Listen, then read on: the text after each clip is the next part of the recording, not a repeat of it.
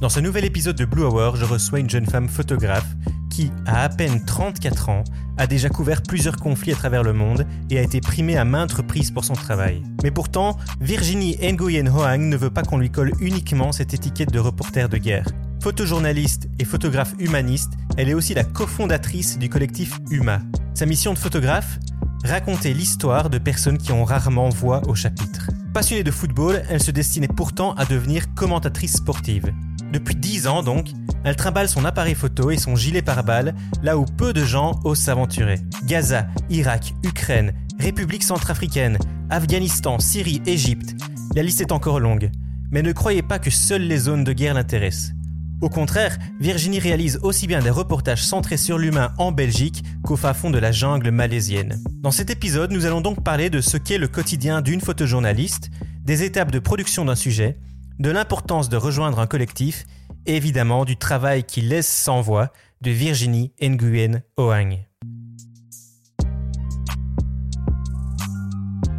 Bonjour à tous, je suis Johan Lelos, photographe de voyage depuis 10 ans, et je suis très heureux de vous accueillir dans un nouvel épisode de Blue Hour. Blue Hour est un podcast qui s'adresse aux photographes et aux amateurs de la photo. On y parle de la réalité du métier, d'inspiration et de démarche artistique, mais aussi des sacrifices et des joies que vivent les photographes. Aujourd'hui, je veux profiter de ce podcast pour échanger avec les acteurs de la photo qui m'inspirent et qui apportent un vent de fraîcheur à l'industrie photographique. Je vous souhaite la bienvenue dans cette nouvelle Blue Hour. Bonne écoute à tous. Salut Virginie, comment vas-tu? Salut, je vais bien. Merci. Je suis très heureux de te recevoir ici. Euh, ben, D'abord, merci. Merci d'avoir accepté mon invitation sur le podcast Blue Hour. Euh, J'ai une première question à te poser. Voilà, euh, je viens de te présenter, mais est-ce que toi, tu pourrais euh, ben, te définir, te présenter en quelques mots et, et nous expliquer qui tu es? Oui, donc je suis Virginie Nguyen Hoang. Je suis photojournaliste depuis euh, 10 ans maintenant. J'ai étudié la communication et puis le, le journalisme à l'IEX et j'ai fini en 2011. Et directement après euh, mes études, je suis partie euh, vivre en Égypte pour euh, travailler pour un journal local là-bas. Donc c'est un peu en Égypte que j'ai fait mes armes, on va dire, C'est ça. en tant que photojournaliste. Tu, tu viens de dire que tu étais photojournaliste. Pour toi, c'est la définition première de ton métier plutôt que reporter de guerre ou reporter ou photographe documentaire?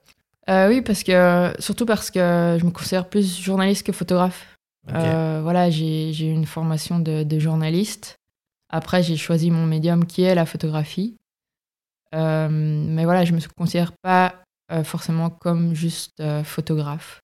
Donc c'est pour ça que j'allie photo, photojournaliste et pas particulièrement photographe de guerre parce que je fais pas que, que des zones de, de conflit. C'est ça, ouais. D'ailleurs, avec ton, ton projet le plus récent, dont on va évidemment parler. Euh, donc, tu viens de dire que après avoir étudié, tu es parti en, en Égypte.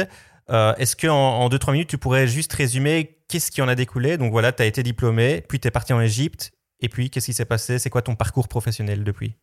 Donc, euh, pendant mes études aussi, j'ai fait un Erasmus au Danemark. Et c'était vraiment six mois de, de cours de photojournalisme assez intense. Et donc, ensuite, euh, je suis partie m'installer en Égypte pour faire un- à la base un stage dans un journal euh, local qui traitait donc de l'actualité égyptienne en, anglais. Et on m'a demandé de faire du multimédia. Donc, c'était de la photo et de, et de la vidéo.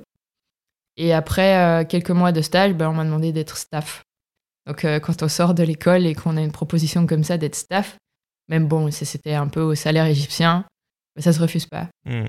Euh, surtout que euh, ma rédactrice euh, en chef, Lina Atala, me permettait d'accepter d'autres commandes. Donc, ça veut dire que s'il y avait des, des journaux, magazines français ou belges ou autres qui me demandaient de, de travailler pour eux, j'avais le droit d'accepter. Ok, donc tu étais à la fois employé par le journal et aussi euh, un photographe indépendante à côté, quoi. Ouais, c'est ça. Parce que euh, voilà, j'avais aussi le collectif euh, qui venait tout juste de, de se créer. Donc, c'est Yes. mon collectif de, de photographes. Euh, je venais tout juste aussi de, de quitter euh, l'agence Vostok, parce que j'ai travaillé un petit peu pour l'agence Vostok quand j'étais en Belgique, et d'intégrer le Hans Lucas, qui est Mhm. aussi un collectif plutôt agence maintenant. Et donc, ça me permettait d'avoir euh, un, un petit réseau déjà. Et puis, j'avais été euh, dans les festivals comme le festival de Visa pour l'image à Perpignan, à Bayeux. Donc j'avais déjà créé un tout petit réseau avant de partir là-bas pour pouvoir justement répondre à des commandes quand j'étais au Caire. Ok, cool. Euh, Est-ce que le fait d'avoir passé deux ans en Égypte, ou quasi deux ans, ou un peu plus de deux ans, euh, 20 mois, c'est ça, plus ou moins euh, Ouais, deux ans et demi. Deux ans et demi. Est-ce que le fait d'avoir passé ces 20 mois en Égypte euh, t'ont été bénéfiques dans ta carrière professionnelle? Qu'est-ce que ça a changé? Qu'est-ce que ça a pu apporter dans ta carrière? Oui, bien sûr. Il y a eu beaucoup de, de, de bénéfices par rapport à, ce, ces deux années. Euh, J'ai vraiment appris ce que c'était d'être euh, photojournaliste sur le terrain. Bon, j'avais fait quelques reportages, évidemment, euh, en Belgique pendant mes études. J'ai été en Grèce avant, au, Liban. Mais là, quand on habite sur place, c'est encore différent parce que on commence à apprendre quel est le contexte. euh, c'est pas seulement ce qu'on lit dans, les journaux, quoi on vit, on vit la situation avec, avec bah, dans mon cas, avec les Égyptiens. Hmm. Et puis j'avais la chance d'être euh, entourée d'une rédaction aussi. Donc c'est-à-dire qu'il y avait mes collègues euh, journalistes du journal euh, Egypt Independent, plus les photographes qui, eux, en plus, avaient vécu la, la révolution égyptienne. Ouais, ouais. Donc, moi, c'était vraiment un monde. Enfin, j'étais émerveillée d'être là euh, tous les jours à côté de, de toutes ces personnes qui avaient beaucoup plus d'expérience que moi, que ce soit dans, le- du côté journalisme, mais aussi côté euh, zone euh, de tension. Et puis, euh, et puis il y avait aussi euh, les journalistes euh, français, enfin étrangers, les expats, quoi, qui Mhm. m'apprenaient aussi beaucoup euh, sur le terrain. J'ai évolué, au fait, grâce à eux, parce que voilà, quand on est à l'école, à l'IEX ou, ou même au Danemark, on apprend ce que c'est le photojournalisme, on nous, on nous fait faire des, des, des reportages, tout ça. Mais c'est pas c'est pas encore la réalité du terrain, quoi. C'est quoi la réalité du terrain? Bon, on la connaît, on connaît les, les risques et, et, et ce que ça implique d'être sur le terrain, mais qu'est-ce qu'on n'apprend pas à l'école et que tu as vraiment appris sur place? Bah, on n'apprend pas euh, à observer beaucoup ce qui se passe autour de nous, surtout dans ces zones-là. Ok. Euh, parce que voilà, il y a quand même un, un certain risque. Euh, moi, j'étais dans une période assez tendue pour, euh, pour l'Égypte, qui était vraiment en transition après la Révolution. Donc, il faut vraiment euh, observer ce qui se passe autour de nous, euh, bon, bah, pour prendre d'office euh, les images, mais aussi pour faire attention à soi et à ceux qui travaillent avec nous aussi, comme les fixeurs.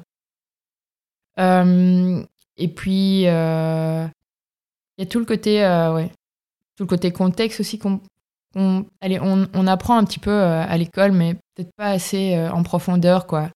Parce que voilà, même si j'habite sur place, il faut quand même bien comprendre le contexte pour quand on interviewe quelqu'un, bah, qu'on fasse pas une grosse bourde, quoi. Ouais, bien sûr. ouais. C'est sur place que tu apprends à, euh, à aller trouver des fixeurs, Ouais. à la, la relation, la logistique, tout ça, c'est pas ce que tu apprends à l'école, c'est vraiment ce que tu apprends sur place, quoi. Ouais, ça, le concept du, du fixeur, je me rappelle vraiment pas de l'avoir appris euh, À l'école. à l'école ou bien j'ai bugué, je sais pas. Ouais, mais- ouais. Écoute, euh, moi j'ai fait l'IEX aussi, pas en journalisme, mais, mais même le- la première fois que j'ai entendu parler d'un fixeur, c'était, je pense, il y a trois ans, quoi. Euh, alors que je suis sorti il y a, huit- il y a, il y a huit ans. Donc, ouais, c'est- je pense pas que ce soit quelque chose qu'on. Alors que c'est euh, hyper important. Enfin, Mhm. c'est la personne de confiance euh, qu'on a sur, sur le terrain. C'est aussi la personne qui nous traduit. Mais il faut, avoir confiance parce qu'il faut que les choses que cette personne nous traduise soient justes. Tout à fait. Et, euh, et quand, par exemple, on, on- on- nous, photojournalistes ou journalistes, on a des prix, mais ça leur va tout autant qu'à qu'à nous, quoi. Bien sûr, j'in- j'interviewais euh, Régis de Furneaux il y, a, quelques semaines qui me disait que euh, lui, il ne comprend pas pourquoi dans l'industrie photographique et photojournalistique aujourd'hui, euh, le fixeur n'est pas trop mis en avant, voire quasi pas du tout. Lui, il a vraiment comme, comme règle qu'il s'impose sur son site, il crédite toujours tous les fixeurs à qui il a travaillé. Et il se dit, je comprends pas comment les plus grands photographes, les plus grands photojournalistes qui gagnent des prix partout, euh, se permettent de jamais mentionner le nom des fixeurs parce qu'effectivement, comme tu viens de le dire, les prix, euh, le mérite leur revient aussi, quoi. Oui, bien sûr. Mais je, suis, je suis tout à fait d'accord euh, avec lui. Enfin, si on parle d'un de mes projets à Gaza, par exemple, Mhm. euh, donc j'ai une fixeuse. Bon, c'est pas son métier. Elle est prof d'anglais à la base. Mais voilà, elle connaît euh, elle connaît Gaza. Elle, elle a un certain réseau grâce à sa famille, etc. Et c'est elle qui m'a accompagnée pour rencontrer des, des familles sur place. Et sans elle, bah, j'y serais jamais arrivée. Et c'est pour ça que je la mentionne à chaque fois bah, dans le livre. euh, si j'ai un prix, euh, c'est la moindre, euh, la moindre des choses. Quoi. Bien sûr. Euh, on va évidemment euh, reparler de ton travail à Gaza, euh, mais avant ça, j'ai une petite question que je pose à tous mes invités. Je leur demande de venir avec un objet particulier, un objet qui, leur tient à ta cœur. Avec quoi est-ce que tu es venu aujourd'hui? Moi, je suis venu avec mes lunettes de soleil. Ok, c'est original, ouais. Donc, parce que j'ai les yeux hyper sensibles à la lumière. C'est-à-dire qu'il y a un peu de soleil, et je suis dehors, bah, je vois plus rien. Quoi. Ça va, la, la, grosse lampe à côté, c'est pas, pas trop dérangeant. Et donc, évidemment, je les enlève quand je dois prendre des photos. Mais dès que je dois plus prendre de photos, je les remets, euh, je les remets quoi. donc, euh, elles, vont partout avec moi. D'ailleurs, elles sont assez abîmées. Il faut que je change les verres. Et aussi parce que euh, c'est assez drôle, mais tous mes potes se foutent de ma gueule parce qu'il y a un cordon sur mes lunettes de soleil. Donc, ça fait un peu vieux comme ça. Alors que c'est trop pratique. Alors, oui, c'est ça, c'est trop pratique parce que moi, j'ai perdu plein de lunettes de soleil et à chaque fois, j'essaie d'acheter des bons verres parce que voilà, je les utilise tout le temps. Donc, euh, je vais pas acheter un truc à, deux balles, quoi. Euh, et, bon, bah, ça coûte. Ça coûte quand même cher, des bonnes lunettes de soleil. Donc, à, la fin, je me suis dit, je m'en fous, je mets un cordon, quoi. Donc, euh, dès que je les enlève, comme ça, ça pend à mon cou et, et voilà. Et je pars pas sans mes lunettes de soleil. Si je pars sans mes lunettes de soleil, c'est une vraie problématique. C'est mort, quoi. Ouais. Ok. Alors qu'effectivement, pour un photographe, travailler avec des lunettes de soleil, c'est aussi relou. Donc, euh, ah oui, non, je les enlève quand je prends les photos. Constamment jongler, quoi. Ouais. Euh, c'est ça, c'est toute une technique. Je comprends, ouais. Euh, bah, nickel, j'adore, j'adore l'objet. autre question que je pose à tous mes invités, c'est de, de, décrire, de parler d'une photo, une, une, photo qui leur tient à cœur aussi. Une photo que tu as prise, et il s'agit d'une photo que tu as prise justement à Gaza, où on voit un petit enfant qui célèbre son anniversaire. Oui, donc c'est une photo euh, hyper euh, symbolique pour moi. Donc elle a été prise en 2016, je pense que c'était l'été 2016. Et on voit le, le, petit garçon. Donc c'est une famille que je suivais donc, euh, depuis deux ans, qui a eu donc sa, sa, maison complètement détruite pendant la guerre de 2014. Et, et le petit garçon qu'on voit là, il est, il est né pendant juste après donc il est né dans un environnement où sa maison, en fait, qui devait l'accueillir, était détruite, hmm. en ruine. Euh, et, ce jour-là, il fêtait non seulement son, anniversaire, mais aussi la nouvelle que euh, leur maison avait, enfin, ils avaient enfin reçu les financements pour reconstruire euh, leur maison. Donc c'est un peu comme ça une touche, une note positive pour cette histoire et un peu une note de fin en fait. C'est euh, son anniversaire, mais c'est aussi la maison qui va enfin être reconstruite, quoi. Parce qu'ils ont attendu euh, quasi deux ans et ils ont vécu euh, à côté de leur maison, juste un simple abri où ils ont loué un appartement. c'est une, une, famille qui est originaire de Gaza. C'est pas une famille de, de, réfugiés. Et donc, ils avaient tout leur champ et tout ça, et tout a été détruit, quoi. Et ça, ça représente vraiment la vie qui peut enfin recommencer, quoi. Et c'est quelque chose que tu essaies vraiment de documenter à Gaza quand tu y vas C'est euh, la reconstruction, la renaissance? Ouais, ça, c'est la reconstruction, la résilience des gens aussi. Ouais, bien sûr. Parce qu'il y, a des, y a des enfants euh, aujourd'hui qui ont, euh, on va dire 12 ans, ils ont déjà connu trois guerres, quoi. Hmm.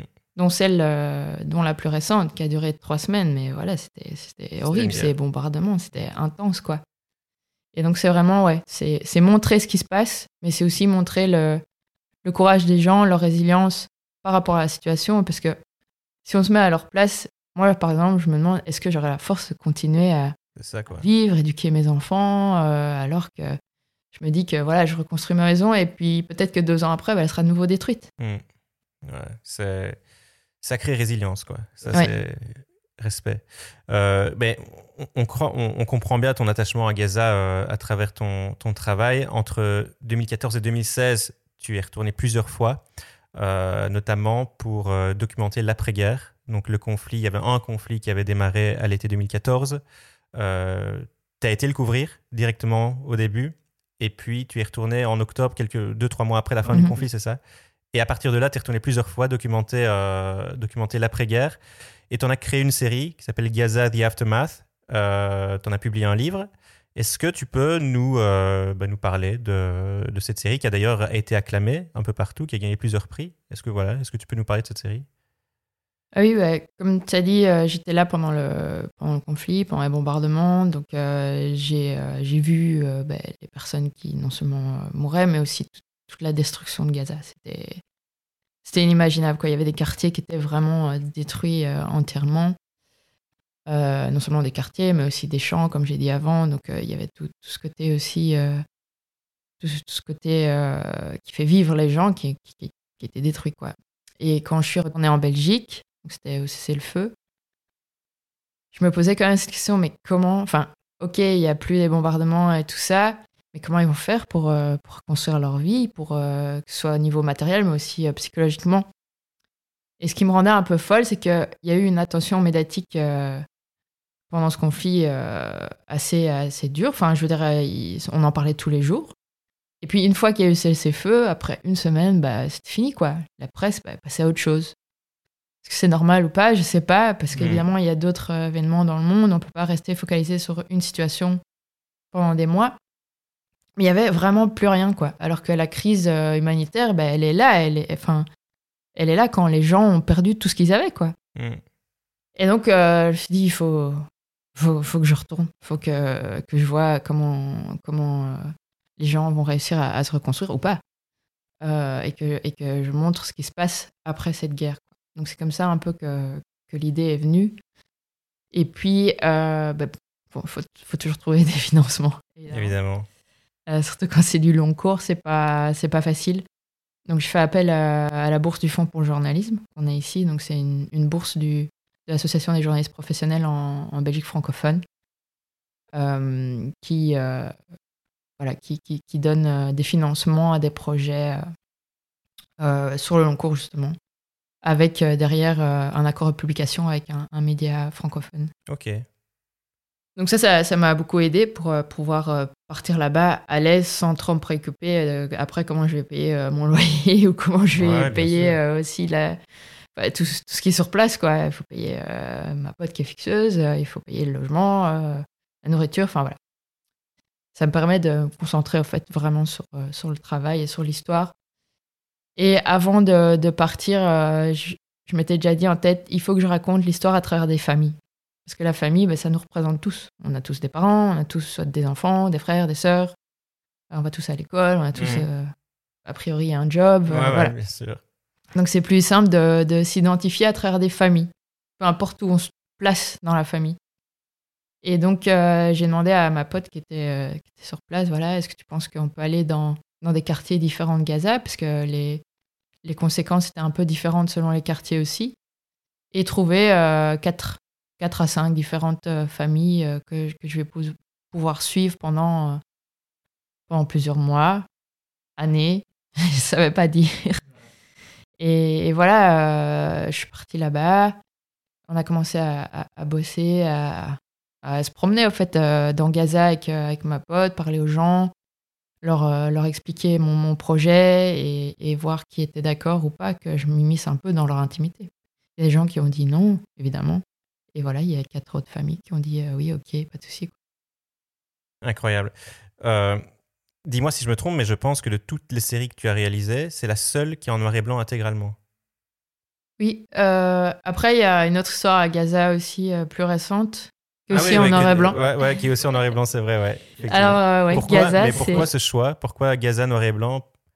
T'as fait d'autres séries à Gaza qui sont en couleur pourtant. Oui. Des histoires très précises. Euh, mais, mais pourquoi The Aftermath et, la dernière en date? Pourquoi ces deux-là en noir et blanc? Bah, J'ai pas vraiment d'explication. C'est justement parce que j'avais jamais fait de noir et blanc. Je me suis dit, bah, là, je vais faire du noir et blanc. Et, euh, et c'était mon, aussi, euh, bon, il y a la situation des familles, mais c'était mon, mon fil rouge esthétique entre toutes ces familles, quoi. Ok. voilà, c'était juste. C'est juste plus facile aussi à, à, avoir une cohérence esthétique? Passer d'un environnement à l'autre ou peut-être des couleurs ne matchent pas, pas, pas spécialement, mais c'était juste une envie. Un fil rouge, quoi, ouais. Il n'y a, pas de, y a pas vraiment de raison à part que j'avais envie. Ok.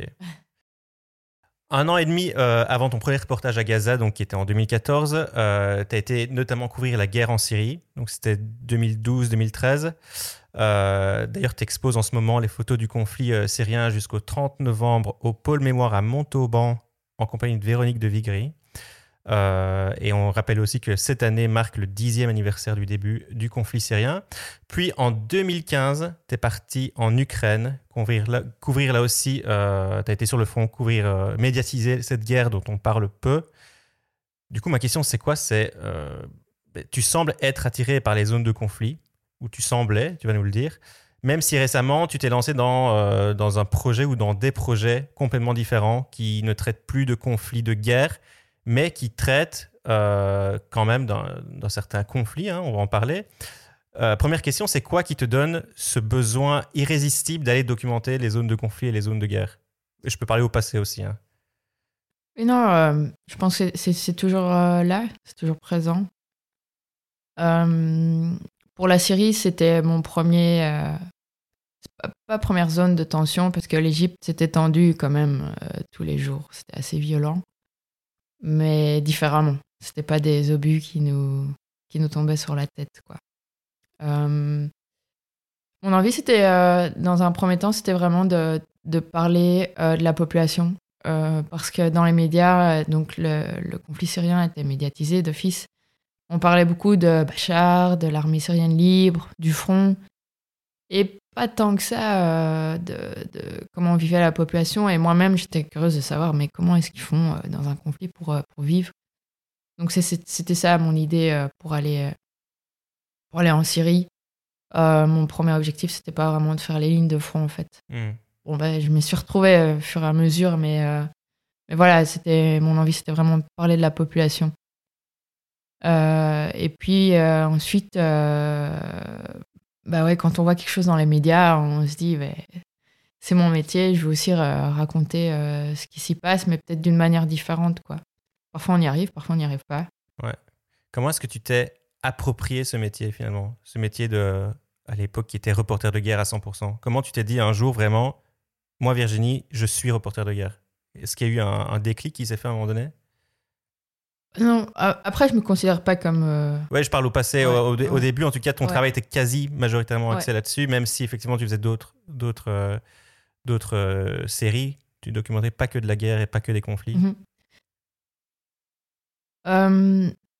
je pense que j'ai quand même été fort influencé parce que, parce que je voyais, par exemple, au festival. Hmm. à Visa pour l'image ou quand j'étais à Bayeux évidemment c'est que du c'est que du reportage de guerre je me suis dit, ouais, moi aussi, je veux, faire ça.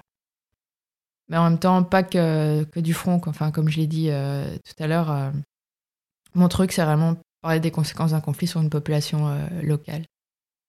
Est-ce que je me suis approprié comme ça? Non, je pense que c'était vraiment par envie. voilà, il y a ça en Syrie, bah, j'ai envie de, raconter ce qui se passe en Syrie. Maintenant, il y a ça qui se passe en Ukraine, mais j'ai envie de raconter ce qui se passe en Ukraine. Et, euh, et aussi, à la base, je voulais raconter des, des, histoires qu'on voit pas forcément, ou langues qu'on voit pas forcément dans les médias, parce que je préfère travailler sur du, sur du long cours plutôt que, de, que du hot news, comme j'ai pu le faire pendant deux ans en Égypte. Ouais. Est-ce qu'il euh, y a des moments donnés où tu, tu te dis, tu as cette envie, ce besoin d'aller couvrir une zone de conflit, et puis en fait, euh, tu te dis non, le risque n'en vaut pas la chandelle, ou c'est trop dangereux, ou et tu changes d'avis, quoi? C'est déjà arrivé? Euh, C'est déjà arrivé. Alors, c'était pas forcément par rapport au risque, c'était plus par rapport à. c'est compliqué, quoi. Hmm. logistiquement parlant. Logistiquement, euh, pour les visas, les fixeurs qui, mettent des prix à 800 dollars la journée. 800 dollars la journée Les zones de conflit, c'est 800 dollars la journée. Euh, en Irak, j'ai été, mais, mais pas avec les, les, les tout ce jargon journalistique, mais les bons fixeurs entre guillemets, parce que c'était impayable, quoi. Il y a les grandes euh, chaînes de TV, euh, genre CNN, TF1 et tout ça, qui peuvent, qui peuvent mettre cet argent, mais nous, en tant que freelance, ben, c'est impossible, à moins qu'on se, qu'on se mette en groupe, je sais pas, euh, à, oui, journaliste, c'est pas pour, pour, débourser à peine 100 ah, dollars la journée. Abusé. Et c'est quoi le prix, un prix euh, commun, classique, euh, qu'un journaliste ou photographe indépendant va pouvoir payer un fixeur J'irais à 100 dollars la journée. Ah ouais, donc c'est quand même un budget. Tu pars deux semaines, c'est déjà 2000 balles à prévoir. Ouais, Bon, après, je comprends évidemment que ça a un prix. Enfin, Bien les sûr, fixeurs ouais. dans ces zones-là, ils prennent des risques tout autant que nous. hein. Évidemment, ouais. Euh, donc, euh, enfin, si on les paye juste 20 dollars, c'est pas, pas juste, ça va pas quoi. Mais bon, entre 100 dollars et 800 dollars la journée, t'as quand même. Il y avait fais fois huit, 800, il y avait 600. Mais même si c'était 400, enfin, je peux pas payer 400 dollars euh, la journée quelqu'un, c'est impossible quoi. Si j'ai pas une couverture derrière, si j'ai pas un, un média derrière moi pour, euh, pour euh, couvrir cet aspect financier, c'est c'est impossible. Donc voilà, si je me dis parfois qu'il y a des zones, euh, j'aimerais vraiment y aller au niveau financier et logistique, c'est enfin, c'est c'est vraiment ça qui, qui me bloque quoi. Mais tu me, tu, me tends la perche là pour une, euh, une question que j'avais prévu de te poser un peu plus tard, mais, mais j'ai envie de, parler de ce sujet là, qui est euh, le métier du photojournalisme, vraiment euh, très globalement. Tu te dis, ben voilà, forcément, quand tu as des, des, des frais de fixeur notamment aussi élevés, tu peux pas te le permettre toi de les sortir de ta poche. Peut-être tu vas essayer de vendre, de pré-vendre du coup un reportage en avance à un média. Donc j'ai plein de questions à te poser à ce sujet-là. Euh, mais on va d'abord y aller crescendo. Le premier, c'est euh, c'est quoi la vie euh, de Virginie lorsqu'elle n'est pas sur le terrain? Quand tu es photojournaliste et que tu es chez toi en Belgique, c'est- quoi ta vie? Parce que j'imagine que c'est pas non plus que le terrain ton, ton métier. C'est aussi beaucoup de travail quand tu n'es pas sur le terrain, travail de recherche, etc. Ouais, bah, on peut dire qu'il y a plus de, de travail qui n'est pas sur le terrain que sur le terrain. Ok. Parce qu'il y a, bah, déjà, il y a trouver un sujet qui nous plaît. Bon, ça, c'est pas trop compliqué. hein. Euh, mais il faut, euh, voilà, on a un sujet, mais après, il faut, faut connaître le contexte. On part pas quelque part, euh, bah, on se dit, ouais, je veux faire ça, et, et voilà, quoi. Hmm. Donc, il faut, il faut se documenter, que ce soit à travers euh, la presse, à travers les journaux, des livres, des, des rapports de différentes organisations. Donc, c'est quand même beaucoup, beaucoup de lecture, que ce soit en livre ou sur l'ordinateur. Et après, une fois que- qu'on connaît bien euh, son sujet et qu'on a quand même une idée de ce qu'on veut faire sur place, ben, il faut trouver les contacts. Ça peut être soit un fixeur euh, qu'on connaît de bouche à oreille ou, euh, ou ouais, qu'on nous a recommandé, quoi. Et puis, euh, ou, ou des organisations. Donc, ça nous arrive parfois de travailler avec des, des, des ONG, MSF, Mhm. le CICR, enfin voilà, ils peuvent aussi nous aider sur, sur le terrain. Et puis, bah, il y a l'aspect financier. Ouais. Donc, on se dit, est-ce que j'ai assez d'argent de côté pour, euh, voilà, euh, pas m'embêter à aller à gauche, à droite pour demander de l'argent ou... Et puis après, je me, je me rembourse en vendant le, le projet. Mhm. Mais il faut être sûr de son coût quand même. Est-ce qu'on arrive quand même, j'espère que oui, sinon ce serait dommage, mais à être dans le positif au final par rapport aux frais et à ce que tu vas vendre après derrière? Oui, bien sûr, bah heureusement. Heure- ouais, c'est ça, heureusement, sinon. Mais est-ce que, quand, voilà, admettons, aujourd'hui, tu viens d'avoir une idée de projet, est-ce que, avant même de faire tes recherches, etc., tu as une espèce de, euh, de, de point commun entre tous les projets où tu dis, je sais déjà estimer à l'avance combien un projet va me coûter si je pars deux semaines, ou un mois, ou deux mois? Est-ce que c'est un truc assez récurrent ou, en fonction des destinations, les, les frais sur place vont complètement changer? Ouais, ça change vraiment Ouais. selon euh, le sujet et destination. Mais ce qui aide, c'est que je fais beaucoup appel à des bourses ou à des prix et généralement, ils nous demandent un budget. Ah ouais, donc tu dois quand même prévoir ça, ton budget, ouais. Donc, euh, je, je connais, euh, ouais. je connais plus ou moins le, le budget et est-ce que ça, ça va me coûter. Donc tu peux, tu peux, euh, tu peux planifier, tu peux prévoir ton coût à l'avance, quoi. Ouais. Euh, mais c'est marrant parce que ce métier de, de photojournalisme, euh, de photojournaliste, pardon, euh, c'est un métier qui fait rêver énormément de gens. C'est un métier un peu euh, fantasmagorique comme ça, et, et- moi le premier, il me fait rêver. Et pourtant, c'est assez drôle de constater que c'est un métier qui est très peu documenté. Euh, franchement, tu, évidemment, il faut parler à des photojournalistes pour comprendre un peu c'est quoi la réalité du métier, mais au-delà du fait que les gens ils se représentent cette image de photojournaliste, euh, reporter de guerre ou reporter sur le terrain, et qui est assez passionnant parce que c'est palpitant, tu vis, tu vis énormément d'émotions, positives ou négatives, mais tu en vis éno- énormément. Mais au-delà de ça, voilà, ça se limite plus, ou- plus ou moins à ça, et on, on en sait finalement assez peu. Donc aujourd'hui, euh, moi ce qui m'intéresse, et surtout pour les éditeurs qui nous écoutent et qui pourraient rêver de faire ce métier-là, ce serait de, est-ce que tu pourrais euh, lister les étapes, les étapes euh, que tu vas rencontrer à partir du moment où tu te dis voilà, j'ai un projet, j'ai une idée. C'est quoi les étapes qui vont venir sur ton chemin. Quoi. Première étape, c'est OK, j'ai le, sujet. Un peu, je- ici, par- prenons le cas de ton dernier sujet en Malaisie. À partir de ce moment-là, c'est quoi? Qu'est-ce qui se dresse devant toi, quoi, comme obstacle ou comme euh, impératif?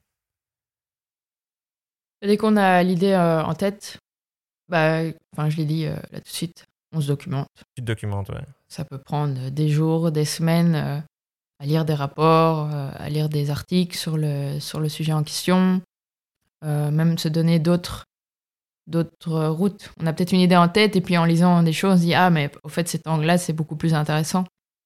Euh, Et recadrer alors peut-être ton sujet. Quoi. recadrer le, le sujet. Et ça, cette, et cette phase, est-ce qu'on peut appeler ça une phase de pré-production potentiellement ou de recherche? Et, Ouais, phase de recherche. et ça, tu, elle peut prendre de plusieurs mois? Ou ça Ouais. se compte en semaines? Non, ça peut prendre ouais, plusieurs mois, plusieurs semaines, ça dépend. hein. Si c'est du hot news, si c'est. Là, le dernier sujet sur l'huile de palme, euh, c'était plusieurs mois, hein, parce que le sujet est tellement vaste Hmm. et complexe que oui, c'est plus... ça peut être plusieurs mois.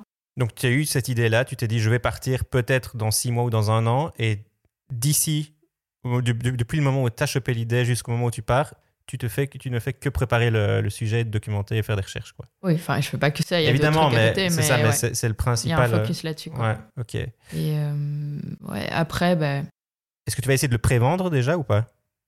Ouais, ça, une fois qu'on a l'idée, qu'on a un bon angle et qu'on peut écrire un minimum sur ce qu'on veut faire, euh, il faut le proposer. Euh, bon, comme j'ai dit, bah, moi je fais beaucoup appel à des bourses. Donc je le propose plus dans un cadre de bourse d'abord. Euh, donc c'est-à-dire qu'il faut faire quand même, généralement c'est une page à quatre, deux pages de texte euh, qui présente non seulement le, le projet, la problématique, ce qu'on compte faire sur place, comment on va le faire, à quel budget, euh, et pourquoi c'est intéressant en fait. C'est ça. Est-ce que tu peux aller chercher plusieurs bourses à la fois pour un sujet ou tu peux en avoir qu'une seule d'habitude? Généralement c'est une. Après, je pense qu'il y a moyen d'en avoir plusieurs, mais voilà. Généralement avec une. Déjà, c'est pas facile d'en avoir Ouais, une. bien sûr, je me doute. Mais, mais je me dis, si tu as un sujet vraiment, tu sais que ça va te coûter des dizaines de Ouais. milliers d'euros, peut-être qu'une bourse ne sera pas suffisante. Ouais. Quoi. Et après, ben, une fois qu'il y a ça, ben, il faut ouais, commencer quand même à, à le prévendre s'il y a moyen. Mm. Parce que notre objectif, c'est quand même euh, de, de- de le montrer à le plus de personnes euh, possible. Et ça, c'est à travers euh, les médias ou les expos. Mais les expos, ça vient après. Euh, Est-ce que tu penses que, euh, qu'aujourd'hui, en 2021, il y a moyen de proposer un sujet à un média et pas de lui vendre, mais enfin de lui vendre l'idée et donc la production aussi, quoi. Que plutôt que d'avoir les fonds via une bourse, c'est un média qui va tout, tout payer. C'est dur. C'est très ça, difficile. ça n'arrive plus. Mm. Ouais. C'est ouais, c'est compliqué. Ça arrive, hein. Ok. Ouais, Mais ça fait longtemps que ça m'est plus arrivé. ouais.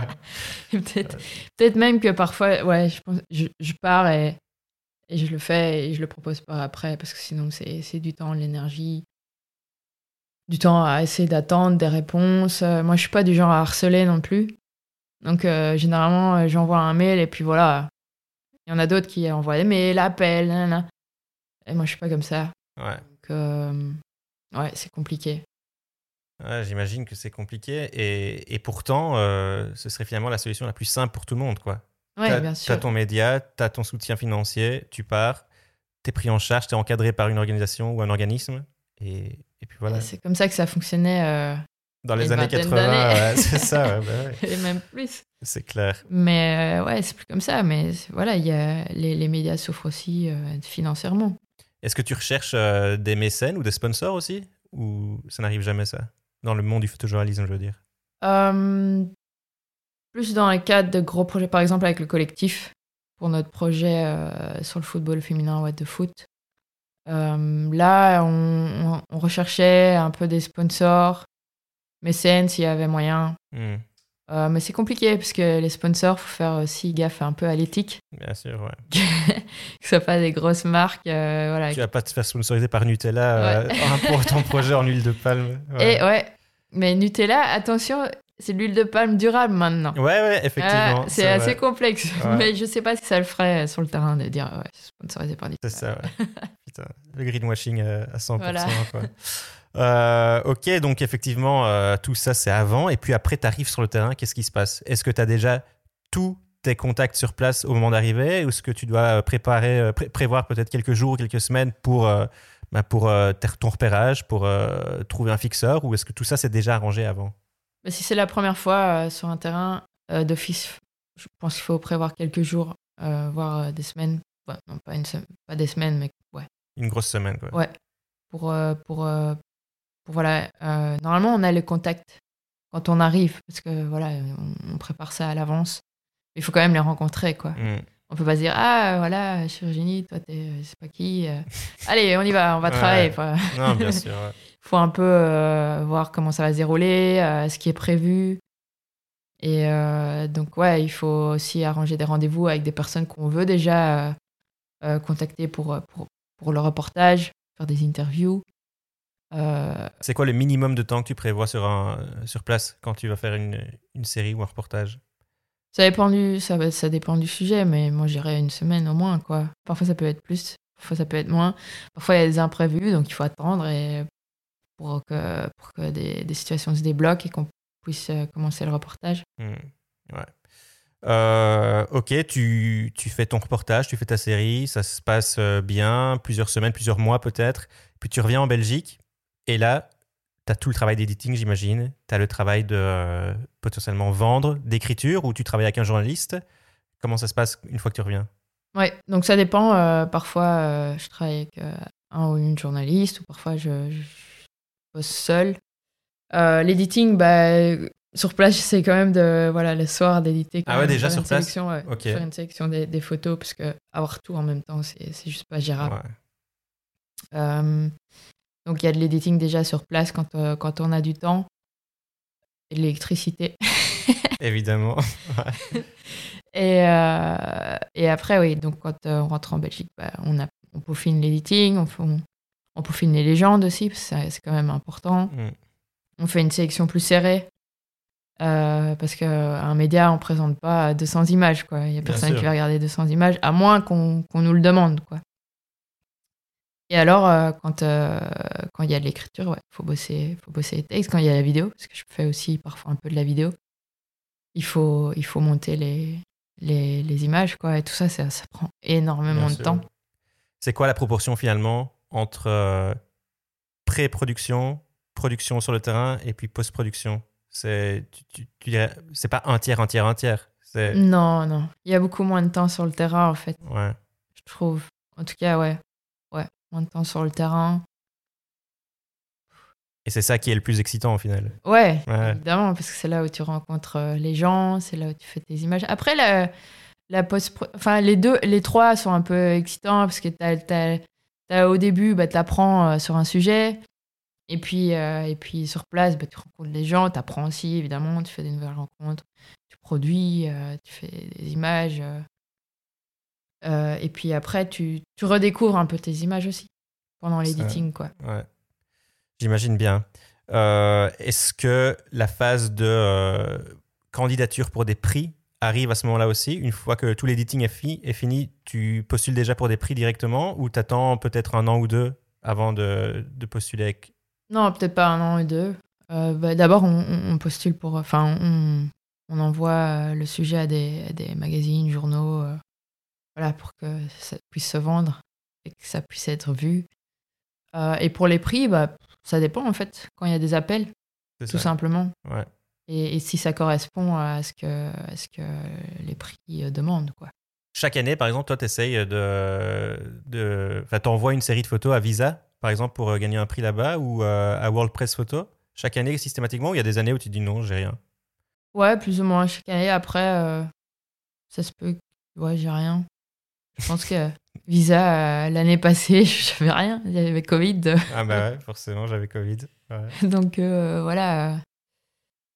Mais ça fait partie intégrante du travail de photojournaliste, quoi, de participer à des prix, parce que forcément, j'imagine que euh, ben, si tu gagnes un prix, ça, ça fait grandir ta, ta renommée, ta notoriété, et potentiellement plus de jobs qui viennent après, etc. etc. Ça a un effet boule de neige, quoi. Ouais, après, euh, il n'y a pas tous les photojournalistes qui veulent nécessairement euh, gagner des prix ou postuler au prix. Hmm. Euh, ça, c'est le choix de chacun, chacune. Euh, après, dans mon cas, ouais, je postule parce que ça fait aussi parler de l'histoire. Bien sûr. Il y a une visibilité sur, euh, sur le sujet. Et d'office, ouais, évidemment, il y a quand même un peu un niveau de la crédibilité, en fait, Hmm. Que, que tu donnes à travers, à travers les prix. Ça peut amener des, des commandes, comme ça peut très bien rien faire du tout. je sais pas. Toi, toi qui as été lauréate justement de plusieurs prix, est-ce que tu as vu une différence avant-après Ou euh, ça n'a pas spécialement changé dans ta carrière professionnelle? Euh, ça a changé du fait qu'il y a plus de personnes dans la profession qui connaissaient quand même mon travail. Hmm. Légitimité au- Voilà. dans l'industrie. Ouais. Je pense que, je pense que c'est ça. Et du coup, bah oui, euh, on peut faire euh, peut-être un peu plus appel à moi euh, en dehors des frontières de la France, parce que moi, c'est plus avec les Français que je bossais qu'avec les Belges. Donc, euh, Donc là, on vient de démar- d'expliquer ta démarche lorsque tu avais trouvé un sujet, que ce soit euh, la majeure partie sur du long cours, hein, comme euh, le, le projet en Malaisie. Euh, est-ce que ta démarche est complètement différente lorsque c'est un sujet chaud? Et déjà, est-ce que tu en fais toujours des sujets chauds d'actualité? Euh, des sujets chauds. Ouais, j'en ai fait euh, bah, en 2018 à Gaza. Ah ouais, ouais, t'étais retourné. Les, les- Bon, de toute façon, à Gaza, j'y- j'essaye de retourner tous les ans. Mais voilà, là, il y avait euh, vraiment les clashs à la frontière avec euh, Israël. Donc, c'était vraiment du hot news. Et d'ailleurs, le nombre de journalistes qu'il y avait là, c'était dingue. Euh, donc, la démarche est peut-être un peu différente parce qu'elle est accélérée, en fait.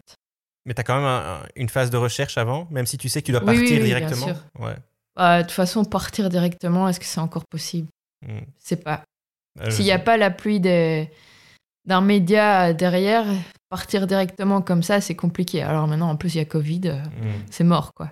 Parce que tu dois postuler où que tu ailles pour un visa journalistique, ou des fois tu vas en Bah, parfois, il en faut, parfois, il en faut pas. Mais ouais, il faut des visas, il faut des permissions. euh, il faut quand même quelqu'un, connaître quelqu'un sur place.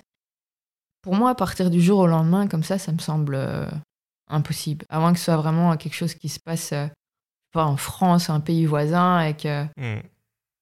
voilà, c'est un événement comme ça. Par exemple, ici, ici à Bruxelles, euh, la boum. ouais, c'est Ouais. tout bête, mais là, voilà, Ouais. c'est possible. Il suffisait de lire deux, trois articles et c'est bon, euh, je pouvais aller couvrir Mm. le truc, quoi. Ouais. Mais euh, sinon, euh, je sais pas. Moi, ça me semble vraiment très compliqué maintenant de partir du jour au lendemain comme ça. Ok. Qu'est-ce qui t'a... Donc, tu as été couvrir la boum, je savais pas. C'était une commande ou c'était ton envie d'y aller, là? Non, c'était du news. euh, et voilà, quand c'est comme ça, bah, c'est plus pour mettre les images sur euh, Hans Lucas. Hmm. Donc il y a quand même aussi comme une banque d'images où les médias peuvent aller pêcher euh, ce qu'ils veulent comme, euh, comme photo. Voilà, c'était c'était couvrir une manif. C'est ça, ouais. Donc, finalement, après chaque reportage, qu'il soit long ou court, il y a aussi cette démarche d'aller uploader tes photos dans ton agence, dans ton studio, pour que euh, pour qu'elles soient disponibles à l'achat pour, euh, pour des médias. Donc là aussi, après, une fois que l'editing est fait, systématiquement, tu vas alors collaborer avec ton, ton agence. Ouais, après, on est très autonome. Hein. C'est- Ça fonctionne très bien comme ça. Euh, quand on fait du hot news, ouais, il faut vraiment travailler rapidement quand même. Euh, on fait les images, on rentre, on fait les légendes, euh, on remplit tous nos champs IPTC, donc c'est tous les champs où on met nos informations. Ouais. euh, que ce soit dans Bridge, Photoshop, Lightroom, peu importe. Et puis on met sur la plateforme, quoi. Et euh, la plateforme Hans Lucas, et là, les, les médias ont accès à, à ces images et il faut juste euh, espérer qu'ils en prennent. C'est un autre moyen de trouver des, des financements. Bien sûr, ouais, mais il en faut. Mais parlons de, de la notion de collectif et d'agence, si tu veux bien. Euh, tu l'as mentionné déjà tout à l'heure, tu es une des membres fondatrices du collectif UMA qui a été créé en 2011 par Frédéric Powells. Est-ce que tu peux nous expliquer euh, le rôle que ce, que ce collectif joue aujourd'hui dans ta vie de photographe, ainsi que la mission du collectif UMA Ouais. Donc, euh, ben, on a créé en fait ce collectif à, trois. L'idée de base, c'était celle de, effectivement de, Frédéric Powells, qui avait quitté un autre collectif avant et il voulait un peu se renouveler euh, avec euh, Gaëtan Nerings et moi-même qui sortions tout juste de l'IEX. Hmm. Et euh, comme il faisait partie un peu de, de nos jurys aussi, de l'IEX, et qu'il avait donné des cours à Gaëtan, il, il a vu en nous quand même la, la même vision qu'il a lui-même de, de- du photojournalisme. quoi. Donc ce côté un petit peu, ce côté humani- humaniste, raconter des, des histoires de, de personnes euh, qu'on n'entend pas forcément Mhm. beaucoup, qu'on n'entend peut-être pas du tout. Euh, et voilà, c'est comme ça qu'est est venue l'idée. Et c'est aussi, c'était aussi une période, enfin ça l'est toujours, où, le photojournalisme, ça devenait quand même euh, compliqué. Parce que Fred est un peu plus âgé, donc il a connu des meilleures années du photojournalisme. Et ici, ben voilà, être à plusieurs, ben, on, sera, on sera un peu plus fort, on, on, pourra montrer un peu plus ce qu'on fait. On pourra aussi s'aider pour des editing et tout ça. Mhm. Donc l'idée de base, c'était vraiment l'entraide et puis raconter des, histoires euh, avec un, fil rouge, quoi, qui traite vraiment de, de, l'humain et de certaines situations euh, problématiques. Mais au fur et à mesure, voilà, le collectif a évolué, il y a des, des personnes qui, qui, sont rentrées dedans, qui sont sorties. Euh, maintenant, voilà, on est composé de, de trois photographes, Frédéric Boès, Johanna Tessière et moi-même, et d'une journaliste rédactrice qui est Laure de Rennes. Donc, on est quatre. Et euh, notre objectif maintenant, c'est, euh, ok, c'est toujours, il y a toujours ce caractère euh, humaniste, mais aussi l'envie de, de, montrer des histoires un peu plus positives, à hmm. travers du négatif. Comme je l'ai un peu expliqué au fait avec Gaza, effectivement, c'est, c'est un peu, enfin, c'est la catastrophe là-bas par rapport à la situation, mais il y a la résilience des gens qui se trouvent sur place, et ça, c'est le point positif. Donc c'est ce qu'on essaye aussi un peu de, de faire avec Collectif maintenant, c'est raconter des histoires de personnes qui sont euh, en difficulté. Mais à travers ces difficultés, il y a quand même un point positif. Donc on l'a fait, euh, par exemple, euh, avec le projet avec Amnesty International sur les réfugiés qui arrivent ici en Belgique. Mm. Ils viennent d'une situation difficile. La situation, quand ils arrivent en Belgique, bah, est très dure aussi. Mais voilà, petit à petit, ils arrivent à, s'intégrer dans, cette société qui est nouvelle pour eux, avec une toute autre culture. Et ça arrive à, à s'immiscer dans tout ça à travers un talent qu'il soit artiste musicien, artiste peintre. Et voilà, c'est des histoires comme ça qu'on a racontées euh, avec ce projet-là.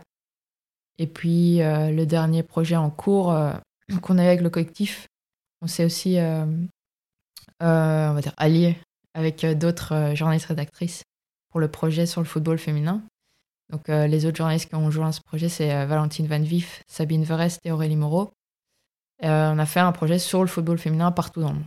What the Foot, il s'appelle. C'est ça. C'est le projet euh, What the Foot qui raconte au fait évidemment euh, le football féminin, mais ce que ça apporte aux jeunes filles dans le monde en termes euh, bah, d'empowerment, de, mm. de, confiance en soi. D'épanouissement. Ouais, d'épanouissement, mais aussi de la, un, moyen de dire non face à une société, une communauté, une famille parfois trop patriarcale. Ça, c'est un projet, du coup, What the Foot, qui est, qui, est né au sein du collectif même. Et puis après, euh, comment ça se passe? Vous dispatchez euh, des sujets. Euh, par exemple, toi, je sais que tu as été en Inde couvrir un reportage sur, pour, pour cette série-là. Comment ça se passe là? Une fois que le projet est né au sein du collectif, comment est-ce que vous vous répartissez les tâches? En fait, le, ouais, le projet est né à la base de Frédéric Poels, qui mmh. voulait faire un reportage sur, sur mon équipe de foot, parce que je joue, je joue au foot. Il a fait un reportage auparavant sur le cyclisme, sur les femmes qui, fait, qui, voilà, qui font du cyclisme, et il a, il a remarqué toutes les inégalités qui existent dans, dans ce sport mhm. entre hommes et femmes, et il voulait voir un peu comment ça se passait au niveau euh, du football. Donc voilà, il a commencé à faire euh, ce reportage euh, à travers mon équipe de foot. Laure de Rennes, donc la journaliste rédactrice, s'est joint à lui pour faire, pour faire les textes. Et puis, au fur et à mesure que nous, enfin, les, un peu les externes à ce reportage, on, voyait comment ça avançait, et puis euh, on voyait que la Coupe du Monde féminine allait arriver dans un an. On s'est dit, bah, c'est le moment de parler du foot féminin, c'est mmh. maintenant quoi. Euh, donc euh, pourquoi pas étendre ce sujet et parler du foot féminin, mais partout dans le monde. Donc à partir de ce moment-là, on se réunit, on en parle, on dit qu'est-ce que, qu'est-ce, qui va être bien là pour, pour parler du foot féminin, où est-ce qu'on a envie d'aller, euh, quels sont les angles qu'on veut aborder? On ne veut pas juste parler du sport, comme j'ai dit avant, on veut parler de la situation de la femme à travers le foot. Et, euh, c'est des heures, au fait, de réunion. Parce qu'il il faut trouver les idées, il faut trouver les reportages, où est-ce qu'on va aller. Bah, après, il y a toujours ce côté aussi financier, comment est-ce qu'on va financer tout ça? Et la logistique. Parce que Laure, euh, toute seule, elle ne pouvait pas aller dans, dans 10-12 pays différents, elle toute seule, quoi. Donc il faut trouver aussi les, les personnes qui sont motivées, qui correspondent un peu à, ce qu'on veut faire pour travailler avec nous. Donc, euh, ouais, c'est des heures et des heures de, réunions, de préparation. il y a eu un brainstorming pour trouver le, nom du projet. Il y a eu des réunions pour savoir qui s'occupait de quoi. une fois qu'on a trouvé les pays où on voulait aller, les histoires, enfin. C'est un projet qui est toujours en cours, ça, ou il est terminé? Alors, il est en cours dans le sens où on fait maintenant, on essaie de faire circuler l'exposition. Mmh. Ah, donc il y a une exposition qui, qui, existe et qui a été déjà dans la commune de Saint-Gilles pendant un mois, qui est maintenant au festival euh, de Philippeville, donc le mhm. PH Festival, qui est exposé aussi au musée de la photographie à Charleroi et qui sera bientôt au musée de la mine. Ok.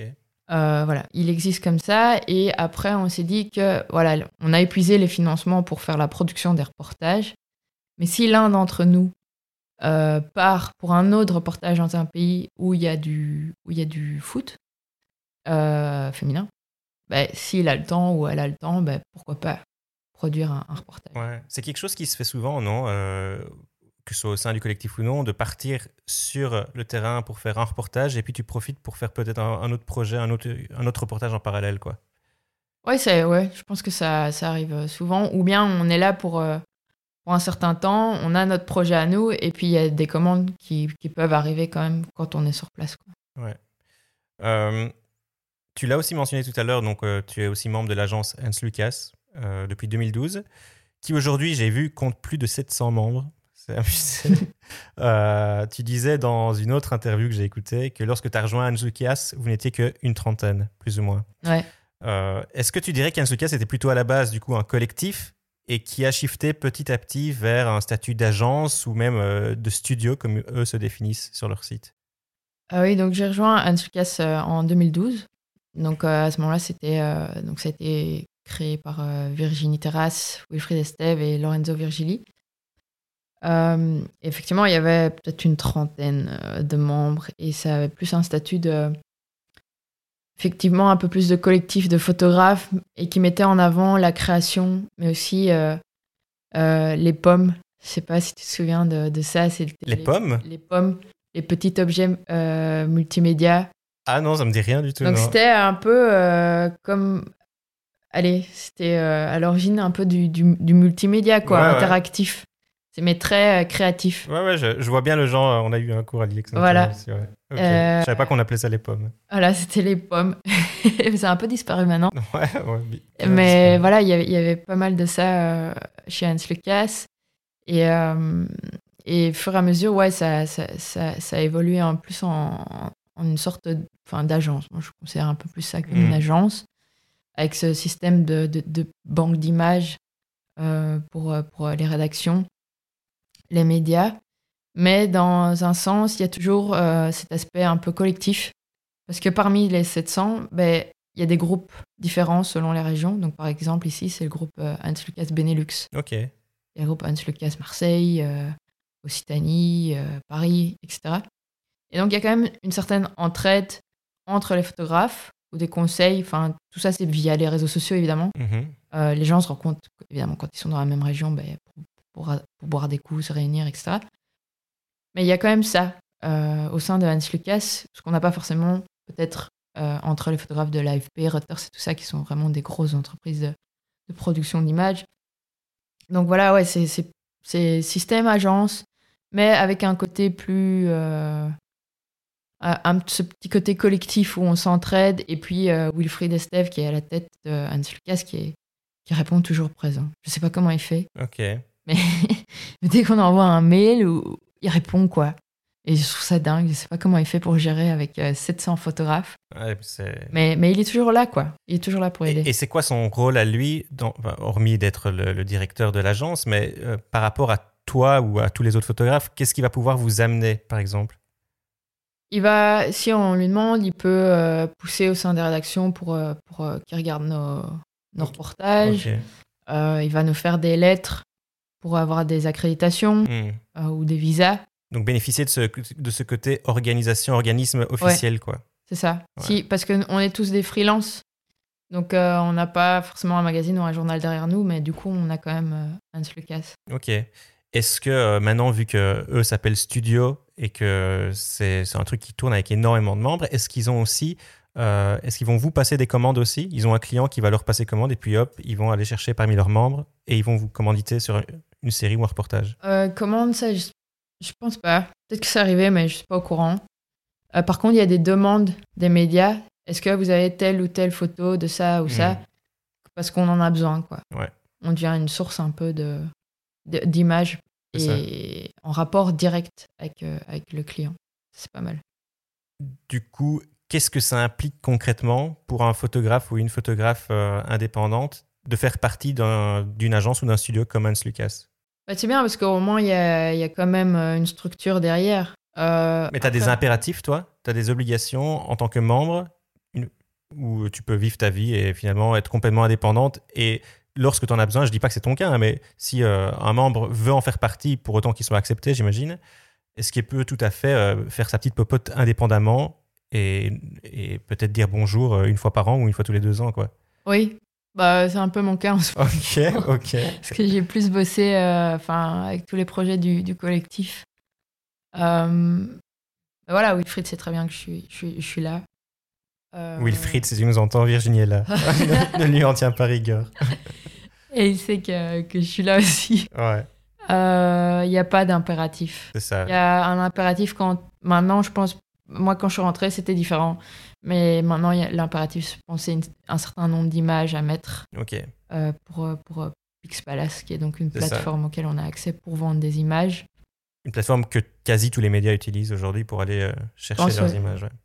Et est-ce que, euh, est-ce que tu dirais, est-ce que tu conseillerais à un photographe, un photojournaliste, parlons que de photojournalistes aujourd'hui, est-ce que tu leur conseillerais de faire partie d'un, d'un organisme comme Hans Lucas ou un autre, hein, je sais qu'il en existe d'autres, est-ce que ça, c'est vraiment un, plus dans leur carrière? Bah, je sais pas si c'est un plus dans la carrière, mais au niveau. euh, pour se faciliter un peu la vie, quand il y a besoin d'accréditation, c'est mieux. ouais. Hmm. C'est mieux d'avoir une structure parce que, je sais pas, une bête accréditation, euh, si on veut faire du.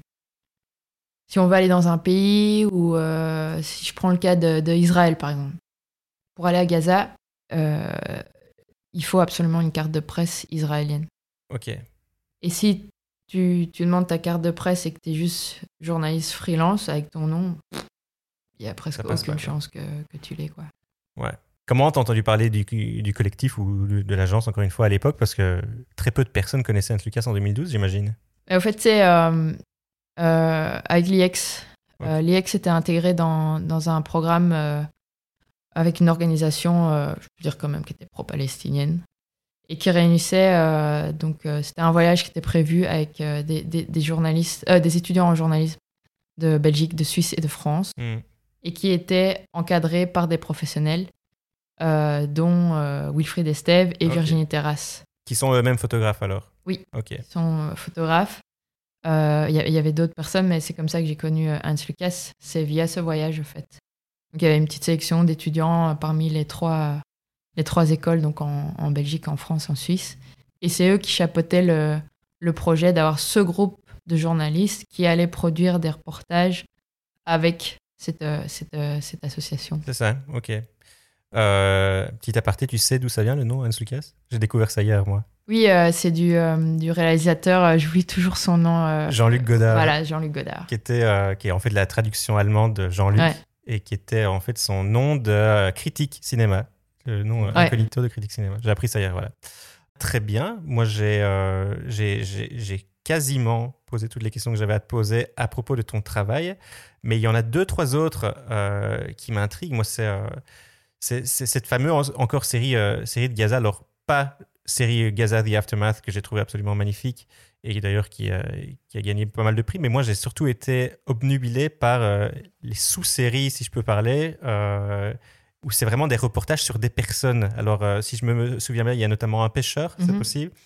Enfin, ces, ces séries m'ont tellement beaucoup... euh, enfin, elles m'ont touché, quoi, vraiment. Et si je comprends bien, alors là, c'est pas, c'était pas tout à fait clair sur Internet quand j'ai fait mes recherches hier, mais c'est des séries que tu as créées lorsque tu étais à Gaza pendant cette période entre 2014 et 2016, c'est Ouais. ça Donc là, concrètement, tu, tu pars là pour documenter l'après-guerre, et puis après, tu tombes sur certains sujets, et tu te dis, je vais euh, créer ce sujet en parallèle. Oui, ça, c'est des petites histoires, en fait. Euh, qui, euh, Parce que j'avais mon, voilà, j'avais mon, mon projet principal qui était vraiment suivre ces quatre familles dans leur reconstruction, aussi bien au niveau matériel que, que, que psychologiquement. Je pouvais pas être non plus 24 heures sur 24 sur elle à prendre des photos. Enfin, faut les Ouais. laisser un peu respirer.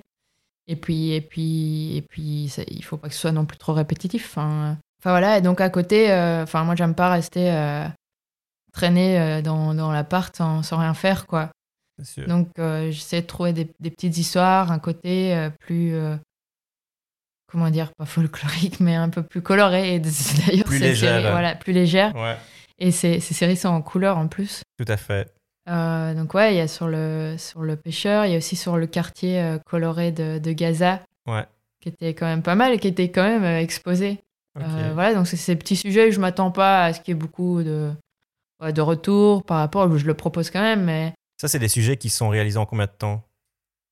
Ah, euh, En moins d'une semaine? Non, euh, j'essaie quand même d'y aller plusieurs fois euh, ouais. pendant toute la période où je suis là. Ah ok, tu retournes et Ouais, après, tu le t'investis pêche- autant que pour les autres. C'est ça, le, le, le pêcheur, ah ben, j'ai été qu'une seule fois sur son bateau. Ouais. Après, j'essaie de le, suivre un peu chez lui. euh, bon, ça dépend aussi. Et après, les gens, ils se disent, ouais, t'es venu deux, trois fois, c'est bon, quoi. Mais euh, Et ils sont toujours bienveillants et accueillants quand tu leur demandes de, de les suivre pendant plusieurs jours ou t'as des fois tu tombes sur des gens qui, qui te disent non quoi non je suis pas intéressé. oui, bien sûr, je tombe sur des gens qui me disent non. Ok. Com- comment tu leur présentes ton projet? Moi, je suis très euh, transparente. Je dis vraiment, euh, enfin, à travers euh, ma pote Dina qui, qui fait les traductions, je dis vraiment ce que je compte faire, pourquoi je le fais et, et- et que le but, c'est de le montrer ici, Hmm. euh, en Europe, et que moi, j'ai j'ai envie de raconter leur quotidien pour que les gens voient un peu autre chose de, de Gaza que ce qu'il y a dans, dans les médias. Tu as dit dans une autre interview que euh, un témoignage que tu as entendu à Gaza, notamment euh, des Gazaouis, c'était qu'ils n'avaient pas l'impression, ils voient des journalistes tout le temps, et pourtant ils n'ont pas l'impression que les choses changent pour eux. quoi. Et, euh, et toi, c'est la question que je te pose, est-ce que ce genre de témoignage que tu, que tu entends, est-ce que ça te fait remettre en question ta propre mission, ton métier, ou la pertinence du métier quoi? Parce que finalement, si, si c'est pour paraître envahissant chez eux pour finalement euh, ne rien avoir en retour pour eux directement, quel est le but? Oui, bien sûr, bah, ça, euh, on l'entend beaucoup à Gaza, et à d'autres endroits aussi, et c'est un peu dur à, à entendre, mais c'est la réalité, au fait, Euh, par, rapport à, par rapport à eux. Parce qu'ils ils attendent évidemment qu'il y ait quelque chose qui soit, qui soit visible. Hmm. Genre, on fait un reportage, qu'ils reçoivent plus d'aide, et c'est totalement compréhensible. Euh, évidemment, dans, dans l'idéal, nous, en tant que photojournalistes, on aimerait faire changer les choses, et c'est ce qui nous fait euh, avancer, et je pense que c'est la motivation de, de notre métier, mais c'est difficile, quoi. Faut, faut, faut y croire. Alors moi, je dis toujours, euh, si, si quelqu'un voit euh, mes images, mon travail, et que au moins puisse réfléchir à la situation. Parce que bon, tout le monde ne connaît pas forcément ce qui se passe à Gaza. On Non, c'est clair. que- Tout le monde connaît Gaza, mais tout le monde ne sait Voilà. pas ce qui s'y passe. Ouais. Et encore, je suis pas sûre que tout le monde connaisse Gaza, je sais rien. Ouais. Mais voilà, si quelqu'un peut au moins réfléchir et, et savoir un peu quelle est la réalité, c'est c'est déjà un combat de, de gagner. Mais c'est pas, c'est pas grand chose, effectivement, pour la, pour, pour la hum, population locale. Mais s'il y a de plus en plus de gens qui connaissent, qui voient euh, ce qui se passe là-bas, qui réfléchissent, après, ça aura peut-être un impact sur, sur les gens pour lesquels ils votent. Parce que c'est là que les décisions sont prises, en fait. Euh, ça revient toujours euh, aux politiques, quoi. Hmm. Euh, et après, bah, il y a aussi, par exemple, pour le dernier conflit à Gaza, les gens, ils sont quand même descendus dans les rues. Ça a fait du bruit. Enfin, je suppose, enfin, j'en sais rien, mais voilà, ça, ça a quand même un certain impact quand il y a tout le monde dans les villes d'Europe qui manifestent en soutien à la Palestine parce qu'ils voient ce qui se passe là-bas. Bah, c'est quand même à travers les médias. Enfin, Est-ce que tout le monde, euh, je parle des locaux, que ce soit à Gaza ou ailleurs où tu, tu, tu pars, mais est-ce que tout le monde comprend chaque fois ton rôle et ta mission là-bas ou des fois ça, ça arrive que ce soit pas le cas et que tu sois très mal reçu finalement? Non, non, évidemment, il y a, il y a des gens qui comprennent pas forcément. Mais C'est juste parce qu'il faut leur expliquer. Hmm. Euh, Il y a des gens, quand ils voient les journalistes débarquer, les photographes, ils disent Ah, vous allez faire de l'argent sur notre dos et nous, Mm. où est l'argent, quoi Ouais. non, mais clairement, j'imagine. Et, euh, je, peux, je, peux, je, peux, très bien comprendre, mais il, suffit de. Enfin, il suffit, entre guillemets. Il suffit de leur il expliquer. Faut, il faut expliquer, il faut communiquer. Euh, parce qu'il y a des personnes qui croient aussi que nous, on gagne des millions en faisant ça, quoi. Mmh. Ouais. Et, et, enfin, il y a des personnes ici en Belgique qui croient ça, hein, et c'est pas, c'est pas juste dans, dans, les autres pays. Enfin, il y a, il y a des situations ici. Euh, on m'a déjà sorti, euh, ouais, tu fais la photo de moi, bah, tu me payes combien Enfin, tu vois. Euh, ouais, Donc, ça arrive, mais il faut juste, faut juste expliquer, en fait. faut pas se braquer. faut expliquer aux gens. Aujourd'hui, parce que tu, tu, abordes le sujet financier, en tout cas que les photojournalistes ne vivent pas tous très bien et que c'est galère pour, pour beaucoup d'entre eux. Je reviens à ce que Marie Tillon m'avait dit quand elle était venue ici pour un précédent épisode. Elle me dit qu'elle, la raison pour laquelle elle vit en Turquie, c'est parce que ben, elle pourrait pas vivre en Belgique, quoi. Tout simplement que ses revenus euh, liés au photojournalisme ne sont pas assez élevés. Euh, toi, est-ce que tu t'en sors convenablement avec tes revenus de photojournaliste ou est-ce que tu es obligé d'aller chercher des, des, bourses, etc., pour vraiment pouvoir dire ben, je peux vivre en Belgique convenablement? Oui, ben Marie, elle, a raison, mais je, suis partie en Égypte, euh, c'était aussi, enfin, c'était pas la, la, raison principale, mais c'était aussi une des raisons que c'était beaucoup plus simple pour moi de, de vivre là-bas parce que la vie était beaucoup euh, moins chère et surtout quand on commence. Mmh. Bah, on n'a pas forcément beaucoup de commandes euh, ou de revenus, donc c'est sûr que si on, on va vivre ailleurs, bah, c'est aussi par, par, rapport au coût de la vie. moi, j'ai la chance de pouvoir en vivre parce que aussi grâce au collectif, on a pas mal de commandes et puis maintenant il y a il y a, il y a l'expo aussi qui, qui, qui, fait vivre le projet mais qui a réussi aussi à nous faire, nous faire vivre un, un minimum. Mmh. Euh, et puis euh, tout ce qui est euh, logement et tout ça, enfin j'ai la chance que voilà ma mère m'a dit bah, tu peux t'installer dans une maison que j'ai et ça, c'est un sacré soulagement parce que j'ai pas un loyer à payer, quoi. C'est clair. Euh, mais si j'avais pas ce soutien-là, il y a des mois où ce serait quand même euh, vachement galère, quoi. Et est-ce que ça, c'est tout simplement lié à la crise de la presse? Je mets ça entre guillemets. Mais est-ce que c'est simplement lié, tu crois, à la crise de la presse? Parce que j'ai l'impression, et je me trompe peut-être, qu'il euh, y a 30-40 ans, les photojournalistes vivaient beaucoup mieux, financièrement parlant. Est-ce que tu penses que c'est juste parce que la presse n'a plus les moyens de payer autant? Est-ce que parce qu'il y a aussi trop de concurrence? Parce que euh, il y a trop de gens qui font des photos avec leur smartphone? Est-ce que c'est un mix de tout ça? Ouais, je pense que c'est vraiment un tout. Euh, non seulement il y a moins de d'argent pour la presse, en tout cas papier. Mm. Euh, le net, ça paye.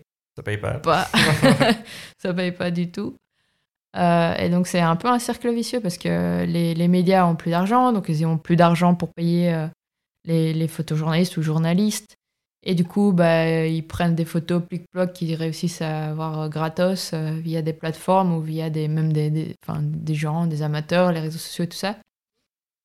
Et, et, ça circule sur le net et les gens s'en contentent au fait. Mm. Et ça, le problème, c'est qu'il n'y a plus une demande non plus de, du vrai photojournalisme, raconter des histoires comme il pouvait y avoir euh, auparavant à travers des grands magazines, journaux et tout ça. Mm. Donc il faut qu'il y ait une certaine demande pour que tout ça puisse aussi euh, se remettre un peu euh, au niveau financier. Est-ce que tu bosses avec des ONG, toi, des fois? Oui, oui, parfois j'ai des commandes d'ONG. Est-ce que c'est un soulagement financier de bosser avec eux par rapport à ce que la presse pourrait payer? Oui, d'office. Et puis généralement, c'est aussi des, des, sujets qui sont quand même euh, intéressants. Mm. Euh, mais c'est entre la limite du, du corporate et, ouais. et, du reportage, quoi. Mm. C'est quand même pour une, pour une organisation. Bien sûr. Bah, après, c'est une bonne. Euh, c'est sûr qu'au niveau des revenus, c'est une source parmi d'autres euh, de revenus, mais vivre essentiellement de la presse, c'est compliqué. Ouais. C'est vraiment, vraiment compliqué. Et je vois pas comment ça peut aller plus vers le positif, sauf si euh, tout ce qui se retrouve sur le net devient payant. C'est ça, ouais. Et, et, ça n'arrivera pas de sitôt. ça n'arrivera pas. Enfin, quoique, hein, quoique, il y a, en tout cas, par, quand tu compares la presse, euh, le web d'aujourd'hui au web d'il y a 10 ans, il est beaucoup, beaucoup, beaucoup plus payant qu'il y a 10 ans. Ouais. Donc voilà, à voir. euh, Est-ce que ça va être accepté? Mais ouais, bah écoute, je, je- en tout cas, moi, je me, je me suis fait cette raison-là, quoi. C'est-à-dire que, bah, encore une fois, il y a 10 ans, j'étais étudiant, aujourd'hui, je le suis plus. Euh, il y a 10 ans, euh, je piratais tous mes programmes et je piratais Photoshop. Aujourd'hui, je paye Photoshop. Oui, Euh, voilà. C'est une question. donc. Il y a une question d'éducation aussi Hmm. au niveau des, des jeunes. Il faut les motiver à aller à multiplier leurs sources d'information. Ouais. Parce que moi, je côtoie quand même pas mal de, de jeunes par rapport à tout. Enfin, quand je fais du foot et tout ça. Leur première source, c'est quoi? C'est euh, c'est Instagram, euh, TikTok. Donc, euh, Bah, il faut, euh, il faut qu'il y ait un travail euh, de notre part de, de motiver les jeunes à aller voir d'autres d'autres choses, quoi. De, de s'intéresser, d'acheter des journaux, d'acheter des magazines, ou aller sur, aller sur des sites d'information, aller voir des expos. C'est compliqué. C'est compliqué, mais c'est important. Et c'est tout le travail d'éducation, effectivement. J'ai une autre question vite fait. euh, J'ai envie d'aborder très rapidement avec toi ton, travail en Malaisie. Est-ce que, euh, est-ce que ça a été, ce sujet, est-ce qu'il est né à partir d'un besoin qui était de s'éloigner des zones de conflit ou d'un besoin de faire quelque chose de plus léger, même si on n'est quand même pas dans le léger à 100% avec ce sujet-là, qui est un sujet euh, sur l'huile de pomme que tu vas pouvoir nous raconter. Mais est-ce qu'il est né de ce besoin-là, de, dire, OK, faut que je souffre, quoi. J'ai- fait trop de zones de guerre et trop de zones de conflit. Euh, non, pas forcément, parce que j'ai fait ça juste après euh, enfin, les, les clashs qu'il y a eu euh, à Gaza Hmm. en 2018. Après, peut-être que c'est inconscient. Ça, j'en sais rien. Ça peut être totalement euh, inconscient. Mais j'aime bien, ouais, varier. J'ai pas envie de me retrouver tout le temps, tout le temps sur des zones de tension, conflit. Mm. Euh, et, et je trouve que c'est hyper intéressant de, de travailler sur une toute autre problématique qui est là, l'environnement, dans ce, dans ce cas-ci. Euh, et, euh, et en termes de, on va dire, de peur, euh, moi, la jungle, ça, ça me foutait la- Ah ouais? vraiment, j'avais trop peur, peut-être plus peur que d'aller sur une zone de conflit, quoi. J'avais vraiment un blocage là-dessus. À cause des serpents? Non, à cause des, des sangsues. Ah ouais J'ai une phobie des sangsues. Ah putain, ça c'est le film Stand By Me, ça. Ah, franchement, j'étais en stress une semaine avant, quoi. Parce que il fallait, il faut, pour ce sujet, il faut aller dans la jungle. Ouais. J'ai vécu une semaine, du coup, euh, avec, euh, avec les pénans, qui sont les autochtones, euh, qui, qui essayent de lutter contre la déforestation. Est-ce que tu as vu des sangsues? Ah bah oui, Ah, c'est inévitable. Ah oui, c'est inévitable. Je me suis renseignée, hein. Et elles étaient sur toi Et il y en a eu sur moi, Ok. d'office. Je faisais tout pour qu'il n'y en ait pas, mais, mais voilà, j'ai surmonté cette phobie. Et maintenant, euh, voilà, j'y suis retournée encore après.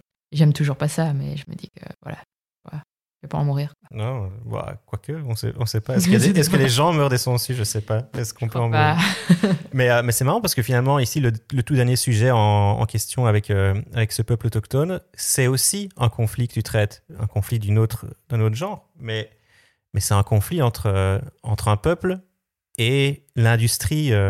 L'industrie de l'huile de palme, quoi. L'industrie, c'est eux contre la déforestation. Donc c'est un conflit que tu documentes aussi. Est-ce que ça aussi c'était inconscient ou est-ce que c'était une envie d'aller documenter un conflit? Euh, non, c'était pas une envie de documenter un conflit, c'était juste, euh, c'était plus montrer l'importance que la forêt a pour eux. Hmm. que c'est leur source de vie, quoi. Euh, après, ça, ça s'est intégré dans un sujet plus, plus vaste sur, euh, sur l'huile de palme et la production d'huile de palme durable. Donc, c'est un des chapitres que j'ai traité par rapport à, à ce thème-là. Mais si on parle que d'eux, ouais, c'est vraiment montrer que il est aussi important de préserver cette forêt pour, pour eux, même s'ils sont plus euh, très nombreux à vivre entièrement de, de la jungle, c'est important parce que sinon c'est un mode de vie, une culture aussi qui, qui disparaît. Et, et eux, ils savent pas vivre autrement que, que d'aller chasser, cueillir, pêcher. Et je trouve ça extraordinaire, quoi, Mhm. qu'il y ait encore des, des gens euh, qui arrivent à, à vivre euh, à côté de toute cette, modernité et technologie et qui vivent juste de ce qu'ils trouvent dans la forêt. C'est clair. Est-ce que euh, tu as. J'aime pas faire des, des échelles de comparaison, mais est-ce que tu as eu plus de plaisir à traiter un sujet comme ça un peu plus léger? Ou euh, tu trouves du plaisir partout, dans tous tes sujets? Euh, je sais pas si on peut parler de, de le, plaisir. le pla- le mot plaisir est certainement Ouais. très mal employé, évidemment, mais, Euh. mais peut-être qu'en Malaisie, c'était vraiment du, un réel plaisir? Non, il y avait les sangsues. non, c'est sûr que c'était quand même un endroit magnifique. ouais. Euh, voilà, les sangsues, après, on en rigole. Euh, ouais, c'est- c'est un autre contexte. Hmm. C'est si on doit parler de plaisir, ouais, c'est c'est toujours il y a ce plaisir de rencontrer des nouvelles personnes, des nouvelles cultures, d'apprendre de euh, ou même au niveau photo. Enfin, prendre des photos dans la jungle, c'est toujours Ouais. plus palpitant que que- qu'autre chose, mais euh, je pense que ouais, le, le si il faut parler de plaisir, c'est plus nourrir une certaine euh, curiosité Hmm. Et, euh, et, et se dire qu'après, on va pouvoir partager ça avec d'autres personnes. Est-ce qu'on pourrait parler de satisfaction du devoir accompli aussi? Peut-être sur le terrain, ça, sur, euh, sur les zones de guerre, le conflit? Ouais, bah, il y a une satisfaction au niveau ouais, de, de montrer ce qui se parle, ce qui se passe, la réalité. Euh, pour cette famille qui vit dans la jungle, bah, c'est montrer. Il y a cette, cette satisfaction de dire euh, à travers les images, voilà, ils ont besoin de la forêt et je vous le montre. Hmm. C'est- Enfin, j'ai la preuve. Ouais, ouais, bien sûr. Il faut pas être rire parce que regardez comment ils vivent, quoi. Si vous euh, rasez tous ces arbres, et cette famille, comme d'autres, pourront plus vivre. Et on- en plus de tous les animaux et toute la biodiversité qu'il y a, qu'il y a là-bas, c'est une satisfaction de montrer j'ai les preuves de ce que je veux, euh, du message que Bien je sûr. veux faire passer. Et cette famille, comment est-ce que tu, tu la connaissais? Tu as eu des contacts C'était des amis d'amis? Comment est-ce que tu en viens un jour à aller vivre le quotidien d'une famille autochtone dans la jungle? C'est euh, via une association. C'est le, le Bruno Manser Fonds qui, euh, qui défend vraiment les droits des, des pénants. Euh, depuis euh, depuis qu'il y a eu ce...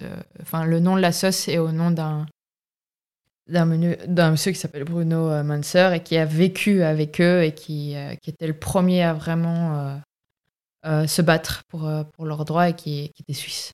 Et, qui a, et qui a disparu, c'est ça a disparu. euh, Dans les années là-bas. 2000 Ouais, c'est pas trop comment, mais bon, le, le gouvernement malaisien n'était pas trop son ami. Quoi. Ah ouais. J'ai deux dernières questions à te poser. Euh, la première, c'est qu'est-ce qui t'inspire C'est quoi euh, les inspirations dans ton travail de photographe? Tu vas la chercher où? Tu vas la puiser où cette inspiration? Euh, je peux la puiser chez d'autres journalistes, d'autres photojournalistes. Je peux puiser dans tout ce qui est news, en regardant des émissions, documentaires. Il y a vraiment différentes sources. Là, ici, par exemple, pour la Malaisie, le sujet de l'huile de palme, ça t'est venu euh, comme ça d'un beau jour? Ou c'est un truc que tu t'es dit, tiens, j'ai lu un tel sujet, euh, tel reportage, ça me botte, ça me parle J'ai ouais, j'ai lu un peu euh, sur parce que l'huile de palme c'est quand même beaucoup dans l'actualité. Mhm. Et puis il y avait tout ce mouvement aussi à ce moment-là des jeunes qui manifestaient euh, tous les jeudis pour euh, pour euh, pour l'environnement. Et je me suis dit ouais, c'est c'est le moment de faire quelque chose là-dessus. Et voilà, j'ai juste réfléchi à, à tout ce qui tout ce qui touche euh, à l'environnement et je me suis dit bah l'huile de palme euh, c'est quand même ça fait partie de notre quotidien quoi. Et, euh, et c'est tellement plus complexe que, que dire qu'il faut boycotter le, le Nutella pour, que, pour sauver les. Quoi. Ouais, ouais, c'est- et pourtant, c'est le cliché que tout le monde Ouais, c'est connaît, ça. c'est clair. Euh, très bien. Toute dernière question que je pose à tous mes invités. Est-ce que tu as un ou une photographe à me conseiller pour un prochain épisode de Blower Photographe francophone, évidemment. Ah, mais c'est compliqué parce que euh, j'aimerais bien citer mes collègues du collectif Huma, mais bon, on va me dire que c'est pas très objectif. Tu peux les citer si tu veux, si ça te fait plaisir, cite-les. On a déjà, on a déjà parlé de Frédéric Powell. Oui, il y a aussi Johanna de Tessière. Et alors, je pense que ce serait quand même chouette d'inviter un photographe néerlandophone Ok. qui parle Qui parle Français. français? Mais je je suis pas certaine euh, de qui parle bien français ou pas. Donne-moi un nom alors. Et je vais. oh, Donne-moi plusieurs noms et je verrai bien si un d'entre eux parle français. Stéphane Van Fletteren, Ouais. Henri Guillardier, néerlandophone. Bah, il est, il est flamand, ouais, il est Ouais, belge flamand. Euh, J'espère qu'il parle français. J'aimerais beaucoup l'interviewer, ça c'est sûr. Voilà, tu pourrais essayer ces deux-là. Ok, ouais, bon, t'as déjà été le- le haut du panier, Voilà. quoi. T'as pas été chercher les deux, les deux moins connus euh, de Flandre. Euh, bah, très bien, écoute, je vais, euh, je vais prendre contact avec eux. On verra bien s'ils parlent français. En tout cas, même si c'est en anglais, ce serait passionnant. Mais Oui, voilà. voilà, le, le podcast est en français, donc c'est une contrainte de plus. Euh, eh bien, très bien. Merci beaucoup, Virginie. Merci euh, d'avoir accepté cette invitation. Merci pour cette heure partagée ensemble. Merci à toi. Ah, D'ailleurs, avant, avant qu'on termine, où est-ce qu'on peut retrouver ton travail? C'est très important. Euh, sur le site internet du collectif Huma, Ok. Euh, j'ai une page Facebook aussi. Euh, tout ce qui concerne le collectif de toute façon. Donc, ta page Facebook, c'est Virginie Nguyen? Euh, Virginie Nguyen Huang, Ouais, photojournaliste. ok. Instagram, pareil, j'imagine? Ouais. Instagram, pareil. Euh, sinon, ouais, le site du collectif Huma, sur le site de Hans Lucas, Ok, qu'on a cité auparavant. c'est ça. Donc, euh, je mettrai évidemment les liens sur euh, la page de. Enfin, sur l'article, sur le site bluehour.club, ainsi qu'en description de cet épisode. Chers auditeurs, n'hésitez pas à aller voir. Sur YouTube, en plus c'est filmé, donc vous pourrez voir Virginie et ses lunettes de soleil. et, euh, et pour le reste, eh bien, je vous dis à la prochaine. N'oubliez pas de laisser un commentaire positif sur Apple Podcast, ça aide beaucoup à la visibilité du podcast. Un tout grand merci euh, ben, à Virginie et à vous d'avoir écouté. N'oubliez pas également d'aller voir sur le site bluehour.club si vous voulez retrouver toutes les photos de Virginie. Merci et à la prochaine. Ciao